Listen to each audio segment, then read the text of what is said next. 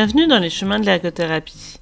Issue du collectif Occupe ton ergo, c'est une émission qui va, au fil de l'année, démêler les articles scientifiques qui abordent l'ergothérapie, les sciences de l'occupation, les liens entre les théories et la pratique.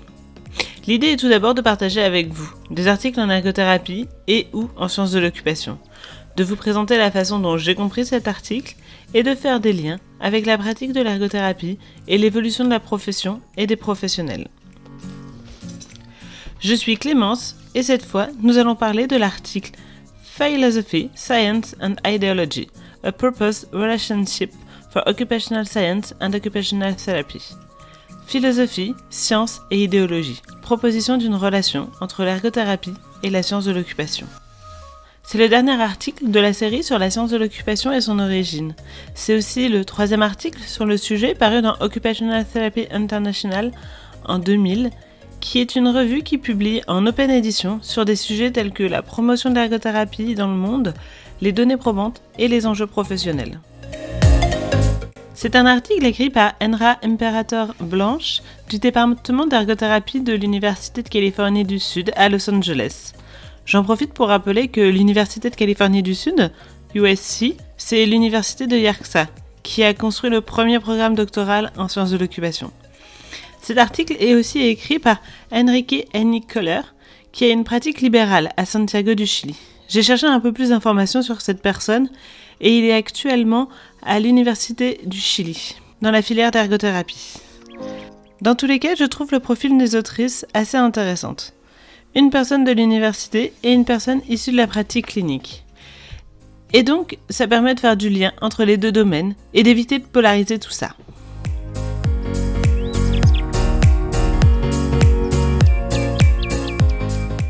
Passons à l'article maintenant.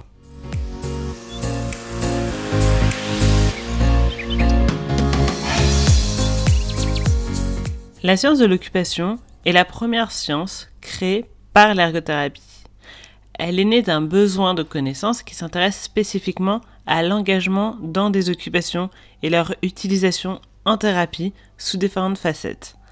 La réception de cette science n'a pas été unanime. Certaines communautés d'ergothérapeutes étaient enthousiastes, d'autres, dans d'autres pays, l'ont ignorée, mal comprise ou la questionnaient. Les commentaires et les retours qu'il y avait correspondaient souvent à ça ressemble à des choses que l'on a déjà entendues, Qu'est-ce qu'il y a de nouveau dans cette science? Comment on peut appliquer des éléments développés dans un autre contexte à nos problématiques locales? Les autoristes nous précisent que vouloir répondre à ces questions conduit à expliquer en quoi la science de l'occupation n'est pas complètement nouvelle, ni complètement étrangère à la pratique des ergothérapeutes. Ces questions mettent bien en évidence la confusion entre notre compréhension de la philosophie, qui sous-tend et supporte l'ergothérapie depuis sa création, les postulats initiaux en sciences de l'occupation, le caractère systémique associé à une science et les composantes extérieures qui permettent le développement d'une science dans un contexte spécifique. En ergothérapie, comme dans toutes les professions, un élément clé de compréhension relie toujours l'idéologie spécifique à une région, à un pays. Le manque de compréhension de la relation qui existe entre la philosophie de l'ergothérapie, la science de l'occupation et l'idéologie lié au contexte environnemental peut avoir des répercussions sur le développement de l'ergothérapie et de la science de l'occupation en dehors des États-Unis d'Amérique. Des répercussions telles que diminuer la compréhension ou le développement de la recherche en sciences de l'occupation, sous-utiliser les connaissances fondées sur la science de l'occupation pour construire la pratique clinique des ergothérapeutes manquer les opportunités de développer la science de l'occupation dans le contexte multiculturel et aussi réduire l'exportation et la diffusion de nouvelles façons d'agir en dehors de son propre contexte.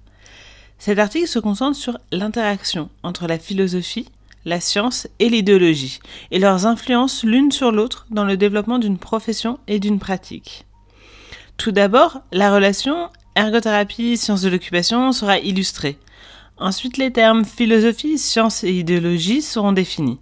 Et pour finir, deux modèles seront proposés pour comprendre la façon dont les connaissances se développent au travers des pays, cultures et religions. De plus, les modèles illustreront la relation entre la science de l'occupation et l'ergothérapie, et l'importance de développer une identité globale au travers de connaissances partagées, simples et appliquées relatives à la pratique en ergothérapie. Donc, la relation entre l'ergothérapie et la science de l'occupation. Les idées liées à une profession sont construites à partir de l'interaction philosophie, science, idéologie propre à chaque culture. En ergothérapie, les connaissances scientifiques sur lesquelles on s'appuie sont historiquement des disciplines telles que la sociologie, la psychologie, les sciences médicales. Toutes ces connaissances ont été ajustées par les ergothérapeutes pour correspondre à la philosophie professionnelle et à la culture dans laquelle on évolue. Les ergothérapeutes se sont souvent saisis de techniques développées en dehors de la profession pour les appliquer à la pratique, sans s'interroger si cela avait une influence sur notre identité professionnelle.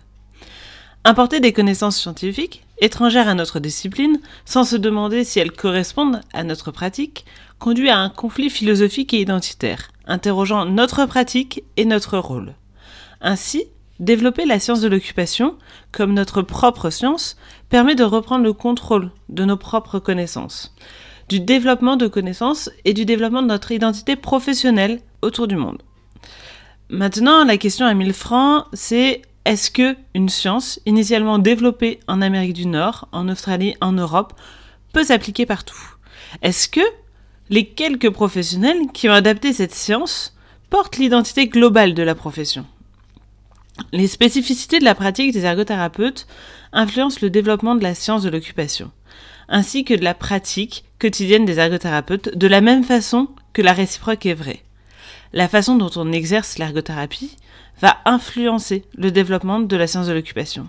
Deux modèles seront proposés pour illustrer le lien entre la science de l'occupation à l'international et la pratique de l'ergothérapie au local.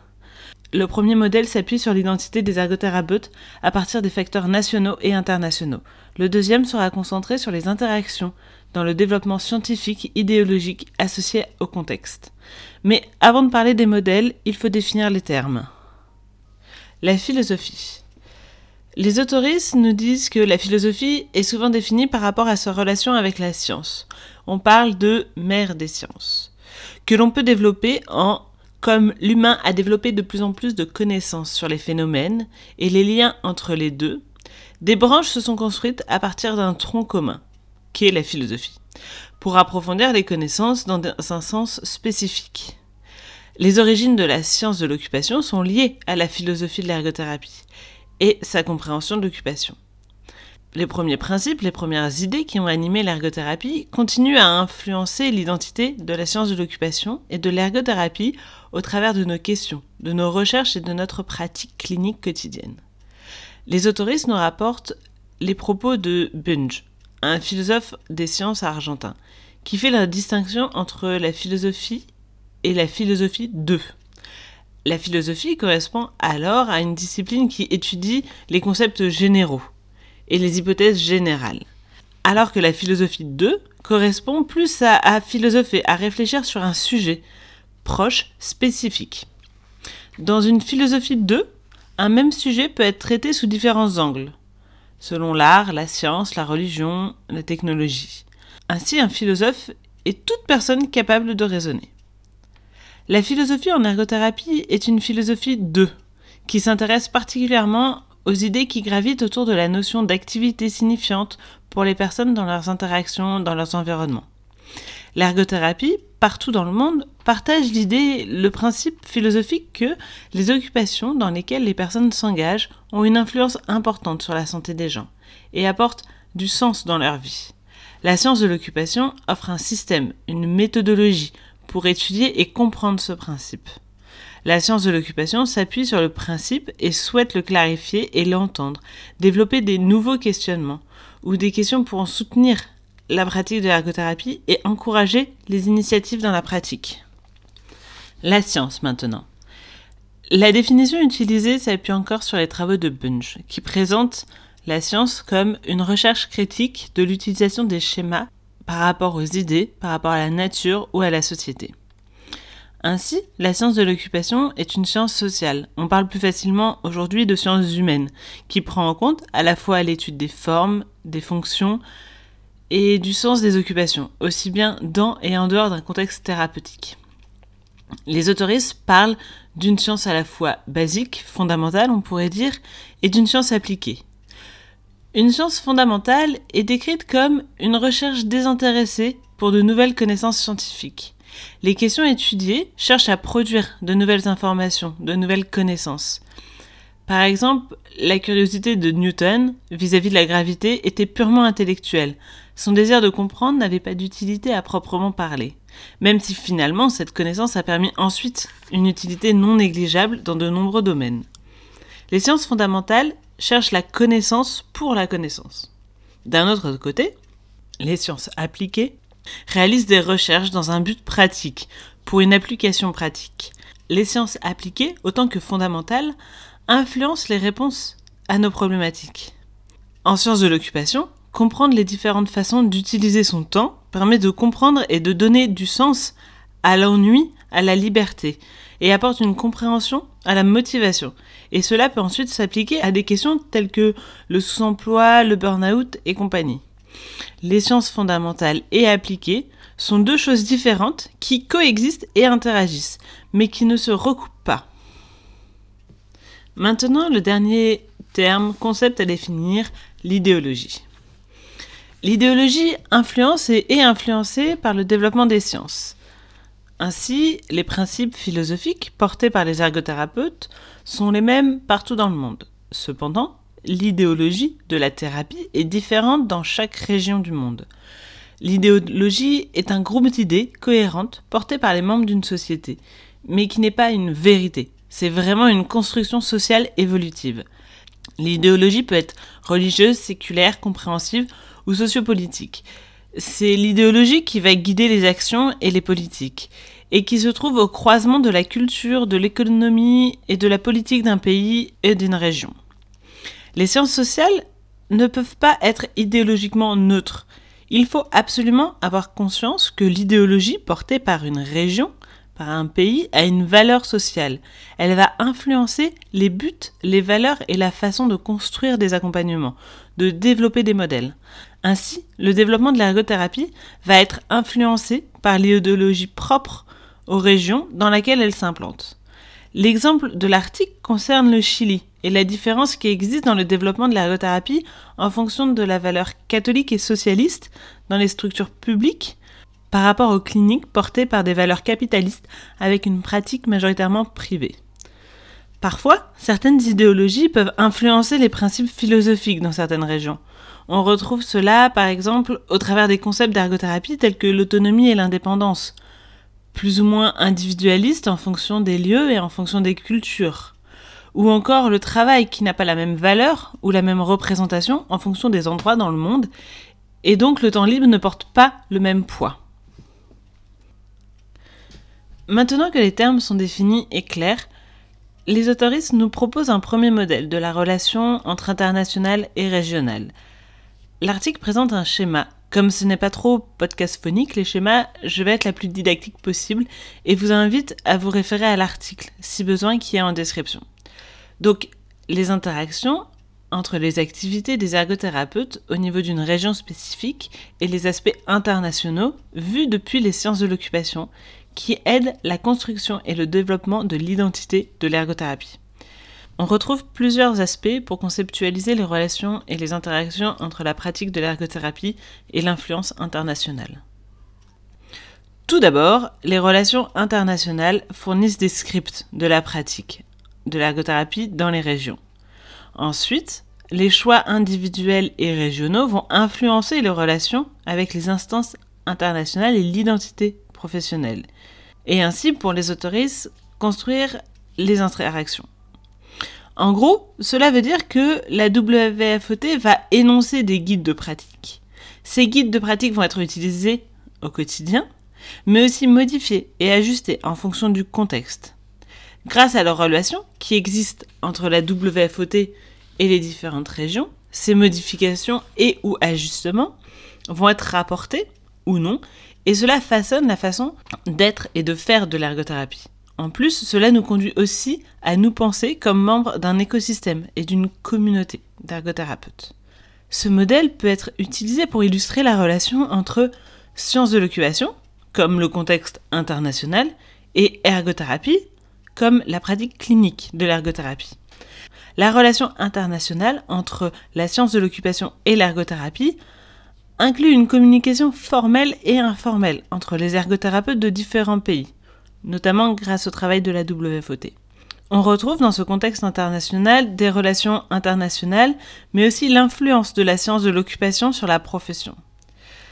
De même, les choix quotidiens réalisés dans la pratique, dans les pays, dans les régions, dans les communautés, influencent la nature de la relation avec l'international.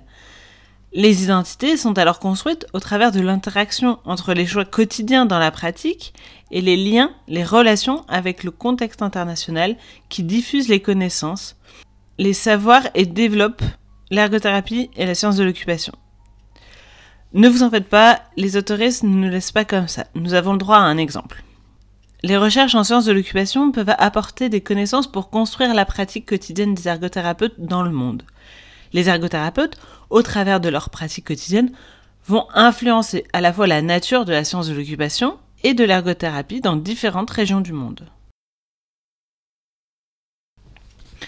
Donc, si l'on prend le même exemple que dans l'article, le choix des occupations proposées à Los Angeles pour des enfants ayant des troubles de l'intégration sensorielle, les ergothérapeutes à Los Angeles, face à ces patients, vont solliciter les scientifiques de l'occupation pour mieux comprendre comment l'accompagnement peut être proposé à ce public. Ces recherches vont aboutir à des guides de pratique. Donc là, on est au niveau international, on est au niveau des recherches et de la science de l'occupation, du développement des connaissances grâce à la science de l'occupation. Ensuite, ces scientifiques aboutissent à des guides de pratique qui vont être diffusés dans chaque région du monde. Et chacun va s'approprier et appliquer ces guides de pratique. À Los Angeles, ces guides de pratique vont être appliqués par rapport aux conditions et au contexte de Los Angeles. En France, ces guides de pratique vont être associés et appliqués en fonction du contexte politique et du système de santé qui existe en France. Et là, on est bien au niveau du choix, au niveau de ce que les ergothérapeutes sont en mesure de faire au niveau des régions, au niveau de la pratique même de l'ergothérapie. Ces guides de pratique vont être ajustés, adaptés. On va appliquer les recommandations en fonction de la possibilité de construire et d'appliquer ces guides de pratique dans notre quotidien. Et ces choix vont construire aussi l'identité de la profession. Un autre exemple abordé dans l'article, c'est le contexte politique et législatif propre aux ergothérapeutes dans le monde. Un bulletin de la WFOT de 1997 a présenté les différentes spécificités législatives liées à la pratique de l'ergothérapie dans différents pays. Ces spécificités induisent de fait une pratique différente de l'ergothérapie, des choix différents et donc une identité différente. Mais connaître ces différences va aussi influencer la façon dont la science de l'occupation oriente ses recherches. Maintenant, voyons l'autre modèle proposé pour développer un système de connaissances compréhensif. Déjà, pour répondre à la question entre le lien sciences de l'occupation et ergothérapie, les autoristes ont convenu que la philosophie, la science et l'idéologie sont les clés à utiliser. La génération de connaissances spécifiques s'appuie sur ces trois éléments et d'autres décrits dans le système, dans le modèle. Dans ce modèle, tous les éléments s'influencent. La philosophie apporte une perspective pour voir la réalité et une façon de comprendre la réalité. On parle alors de, cosmovision. Ici, la philosophie de l'ergothérapie est que l'occupation est importante pour la santé et le bien-être. Le développement scientifique influence la philosophie grâce aux nouvelles connaissances qu'elle apporte. ce développement scientifique est également nourri par les sciences appliquées et les sciences fondamentales. On va parler de théorie. Les sciences appliquées soutiennent la pratique professionnelle grâce au développement de techniques spécifiques et réciproquement.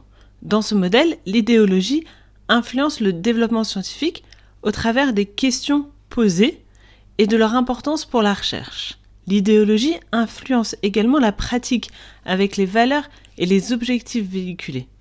Ce qui est important dans ce modèle, c'est la place qu'il donne à la philosophie, qu'il considère comme le contexte international, et à l'idéologie qu'il place au niveau régional, au niveau de la pratique quotidienne la communauté fait le lien avec la science comme moyen d'informer et de développer la pratique par rapport au contexte propre. Si je veux faire simple pour expliquer ce modèle, je dirais qu'il y a le contexte international qui est composé de la philosophie et du développement des connaissances qui vont s'influencer mutuellement, et qu'il y a d'autre part l'idéologie les techniques de thérapie et la pratique quotidienne qui vont s'influencer et ces deux sphères vont rentrer en interaction pour produire des connaissances et produire des nouvelles façons de pratiquer. Toute la pratique qu'on va réaliser en tant qu'ergothérapeute va s'appuyer sur l'idéologie, mais va aussi se nourrir du développement de la philosophie et du développement des sciences. Et inversement, les sciences, pour se construire, vont s'inspirer des questions posées dans la pratique clinique des ergothérapeutes pour enrichir la philosophie, mais aussi développer des nouvelles techniques grâce aux connaissances élaborées. Avant de conclure, les autoristes nous précisent que pour développer la pratique dans un contexte spécifique, il faut dans le même temps développer sa culture scientifique. Et pour cela, on peut s'appuyer sur trois perspectives. La première perspective, c'est une perspective dépendante ou colonialiste, c'est-à-dire que l'on importe le style et la culture telle qu'elle, du pays source au pays hôte. On a une autre perspective qui est une perspective indépendante ou nationaliste, c'est-à-dire qu'on va protéger le système culturel et traditionnel antérieur. On évite ainsi les interactions avec le système extérieur. Et la troisième perspective, c'est interdépendante, c'est-à-dire qu'on développe un système de recherche propre, mais en s'inspirant et en faisant discuter les autres systèmes, nationaux et internationaux. Mais ce système a une grande faiblesse, c'est l'accessibilité des publications, notamment liée au manque de traduction. En tant que francophone, c'est un problème déjà souvent rencontré qui diminue les échanges que l'on peut avoir en dehors de notre propre système.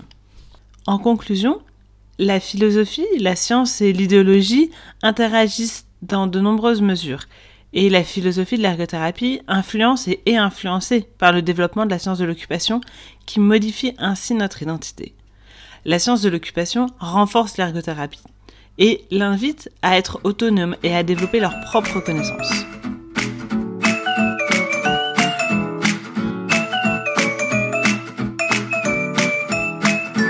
Maintenant que l'article est terminé, passons à ce que j'en ai pensé.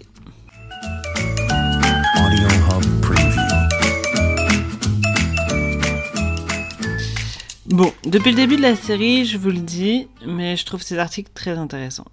C'est ces articles qui m'ont initié à la science de l'occupation. Certes, ils datent 23 ans maintenant.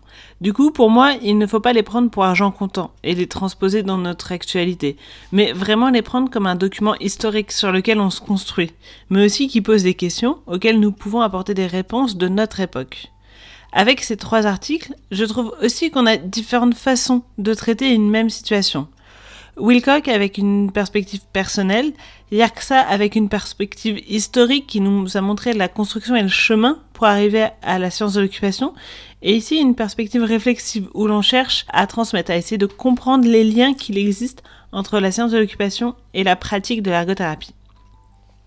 En faisant ce travail et en réfléchissant dessus, et surtout en pensant à la transposition à la fois francophone mais aussi contextuelle, je me suis demandé comment était perçu le terme philosophie. C'est un terme euh, très présent dans cet article et aussi dans celui de Wilcock qui correspond à l'ADN de l'ergothérapie et de la science de l'occupation. Or, je ne sais pas comment ce terme est perçu dans toute la francophonie, mais en France, mon sentiment, c'est presque un gros mot. En France, la philosophie, c'est ce qu'on fait en terminale, la dernière année de scolarité. Et finalement, on ne sait pas trop à quoi ça sert. On nous parle de grandes théories, de Rousseau, de Kant, de Platon, mais finalement c'est très scolaire. À moins de s'engager dans une licence de philo, on n'a aucune raison d'y être à nouveau confronté dans notre vie. Enfin, c'est mon sentiment. Et du coup, que l'on nous parle de philosophie et d'ergothérapie ou de philosophie et de sciences de l'occupation, il y a pour moi une petite dissonance sur laquelle il faut travailler. On oublie que la philosophie, c'est avant tout se poser des questions, interroger ce que l'on fait pourquoi on le fait, et c'est chercher le sens des choses, la philosophie. Et dans ce sens-là, c'est super important d'interroger pourquoi l'ergothérapie, le sens de la science de l'occupation. Et ne pas se poser ces questions, c'est prendre le risque de plus savoir pourquoi on fait des choses. C'est un peu ce dont parle cet article au début, mais aussi le reste de la série. L'ergothérapie naît puis a grandi, s'est nourrie des connaissances du monde, et puis il y a eu un sentiment que parfois on savait plus où on allait, plus pourquoi on allait. Il a fallu s'arrêter pour réfléchir, se poser des questions. Et ce sont ces questions qui ont conduit, un, à construire une science, la science de l'occupation, et deux, de la dissocier plus ou moins de l'ergothérapie. C'est pour ça que finalement, la science de l'occupation n'a rien de révolutionnaire. C'est beaucoup de choses qui étaient déjà en filigrane dans la pratique. C'est juste que la science de l'occupation, c'est théorisé. On s'est construit, on a construit une philosophie pour vraiment savoir ce qu'on faisait, pourquoi on le faisait, dans quel sens on le faisait, dans quelle direction on le faisait. Mais forcément, ça interroge la distance, la filiation entre la science de l'occupation et l'ergothérapie. Et c'est là où on arrive à un point épineux. La science de l'occupation, les sciences de l'occupation, exclusives aux ergothérapeutes ou non, c'est un grand débat. Je vais vous donner mon, point de vue et notamment ce que pour moi disent les articles de la série sur la science de l'occupation.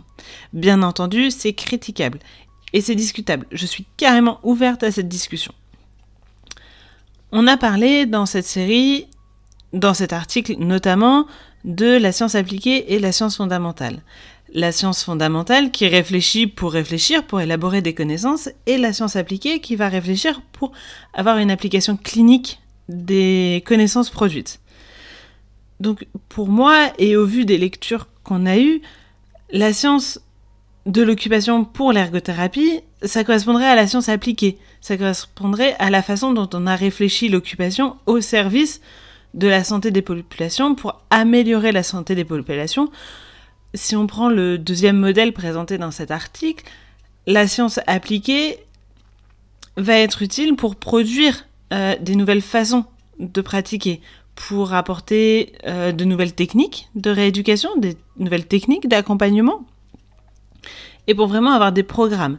Là, on aura compris l'occupation des gens en vue de l'ergothérapie, en vue de l'appliquer directement à la pratique clinique des ergothérapeutes. Et de l'autre côté, on a les sciences de l'occupation pour tous. Les sciences de l'occupation pour comprendre d'un point de vue conceptuel, d'un point de vue philosophique, qu'est-ce que l'occupation? Qu'est-ce que les gens font quand ils font des choses? Qu'est-ce que ça induit dans leur quotidien de s'engager dans certaines activités? Pourquoi ça fait du bien d'aller au travail? Ou pourquoi ça fait du bien d'aller nager? Pourquoi s'engager dans des activités, dans des occupations au quotidien vont avoir une influence sur la santé des gens? Ce serait pour moi plus une science fondamentale, vraiment la connaissance pour la réflexion.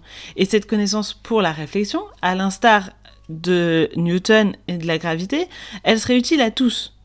Il est important pour tous de comprendre pourquoi quand on s'engage dans une occupation, ça va influencer notre vie, ça va influencer notre santé.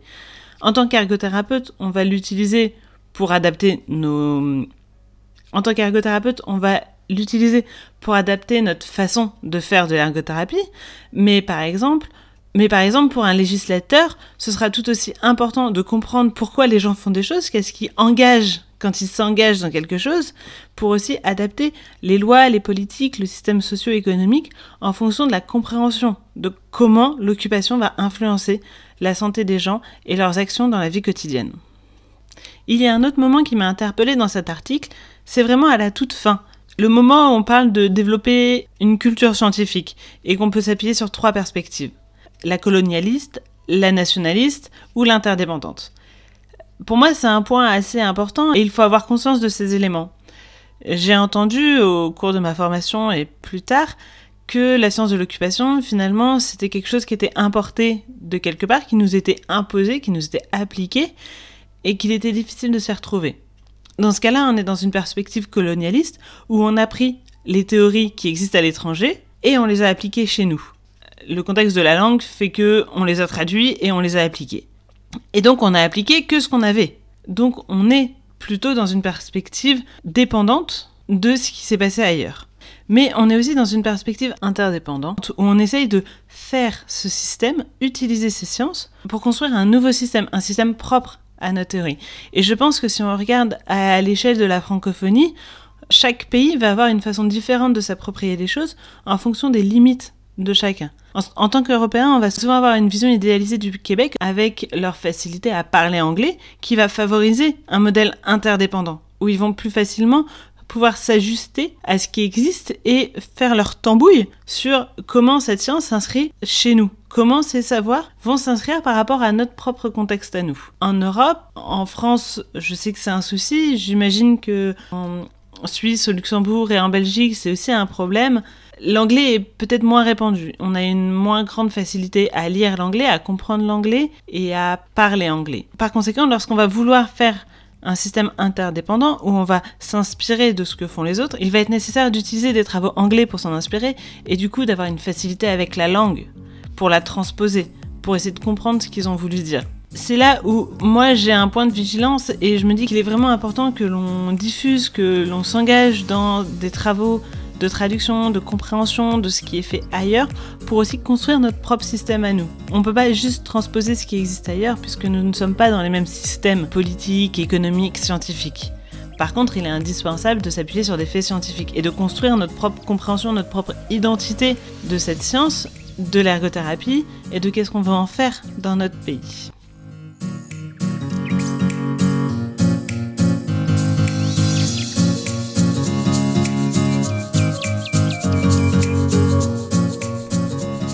Voilà, l'épisode est terminé. N'hésitez pas à me dire ce que vous en avez pensé, si cela est nouveau pour vous, si ça vous a apporté des réflexions, ou même si cette série vous a plu. Je crois que j'aime bien le format série, ça me donne envie de continuer sur d'autres thèmes. Alors, si vous avez des idées, n'hésitez pas. Enfin bref, j'améliore mes compétences, mais je suis toujours avide de vos retours et de vos commentaires pour améliorer cette émission. Puis, comme c'est la fin de l'épisode, je voudrais remercier le collectif Occupe ton ergo de me donner la chance de parler d'ergothérapie et de sciences de l'occupation. Et je voudrais aussi vous remercier vous, vous qui écoutez et qui faites grandir le collectif et sa visibilité. Le collectif Occupe ton ergo se veut semeur d'ergo réflexion, alors c'est aussi à vous de jouer.